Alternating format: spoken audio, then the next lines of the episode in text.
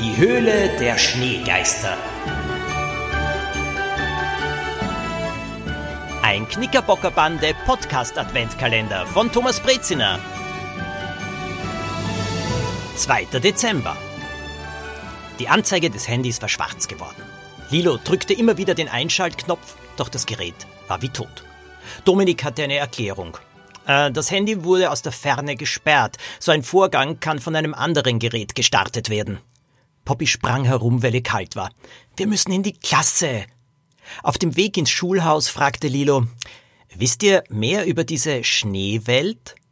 Hm, dort soll man Skifahren können, sagte Dominik, mitten in der Stadt, nicht weit vom Museum.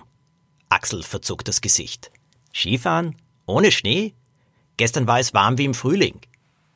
Die Schneewelt ist ein riesiges Zelt, sie wird gerade aufgebaut. Ich habe ein Schild gesehen, auf dem Weg zum Theater. Wir gehen heute Nachmittag hin, schlug Lilo vor. Aber die Jungen hatten keine Zeit.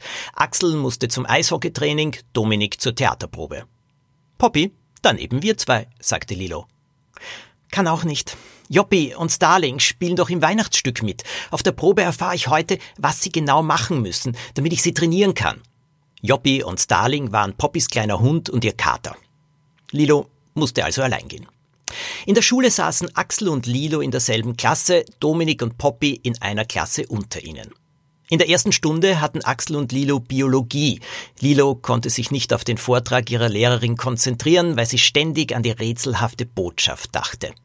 Die Lehrerin redete etwas über Fische im Teich, im Winter, Lelo kam zu dem Schluss, dass der oder die Unbekannte die Nachricht abgehört hatte, als der Bus scharf bremsen musste. Dabei war das Handy wohl zu Boden gefallen und zu ihr vorgerutscht.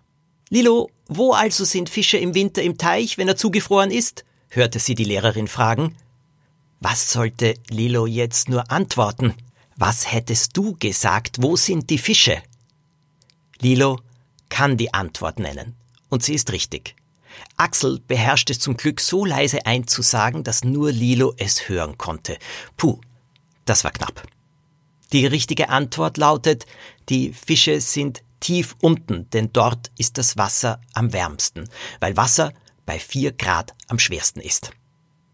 In der großen Pause trafen sich die vier Knickerbocker in einer Nische am Ende des Ganges. Dort, versteckt hinter einer großen Pflanze, konnten sie ungestört reden. Hier, äh, das habe ich im Internet gefunden, Dominik hielt den anderen einen kleinen Tablet-Computer hin. So sieht es in dieser Schneewelt aus. Hm, ziemlich viel zu tun dort, stellte Lilo fest. Sie wiederholte die Botschaft, die sie gehört hatte. Schneegeist mit dem eisblauen Auge. Poppy deutete auf das Bild der Eisgrotte mit den Statuen aus Schnee. Ob einer dieser Geister gemeint ist? Vielleicht kann ich heute schon in diese Schneewelt hinein, dann sehe ich mich ein wenig um, kündigte Lilo an.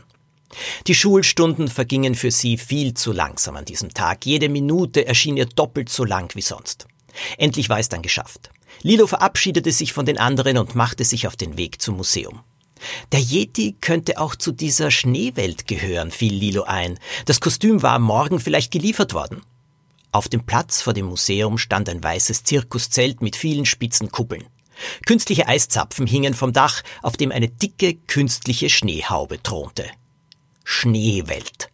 Die Buchstaben über dem Eingang blinkten und funkelten blau und weiß. Als Lilo weiterging, erkannte sie, dass es sich sogar um mehrere Zelte handelte, die hintereinander angeordnet waren und immer kleiner wurden. Aus der Jackentasche nahm sie das gefundene Handy und versuchte es einzuschalten. Aber es blieb schwarz und tot. Psst, Lilo sah sich um. Es war niemand zu sehen. Psst, machte es erneut. Wer war da? Psst. Lilo zögerte. Sie sah die Pfote des Yetis. Sie ragte aus dem Zelt heraus. Sollte sie näher gehen? Meinen Sie mich? Wer sind Sie? rief sie. Keine Antwort. Weil sie unbedingt mehr wissen wollte, machte Lilo ein paar Schritte auf das Zelt zu. Dann ging alles sehr schnell. Was dann geschah?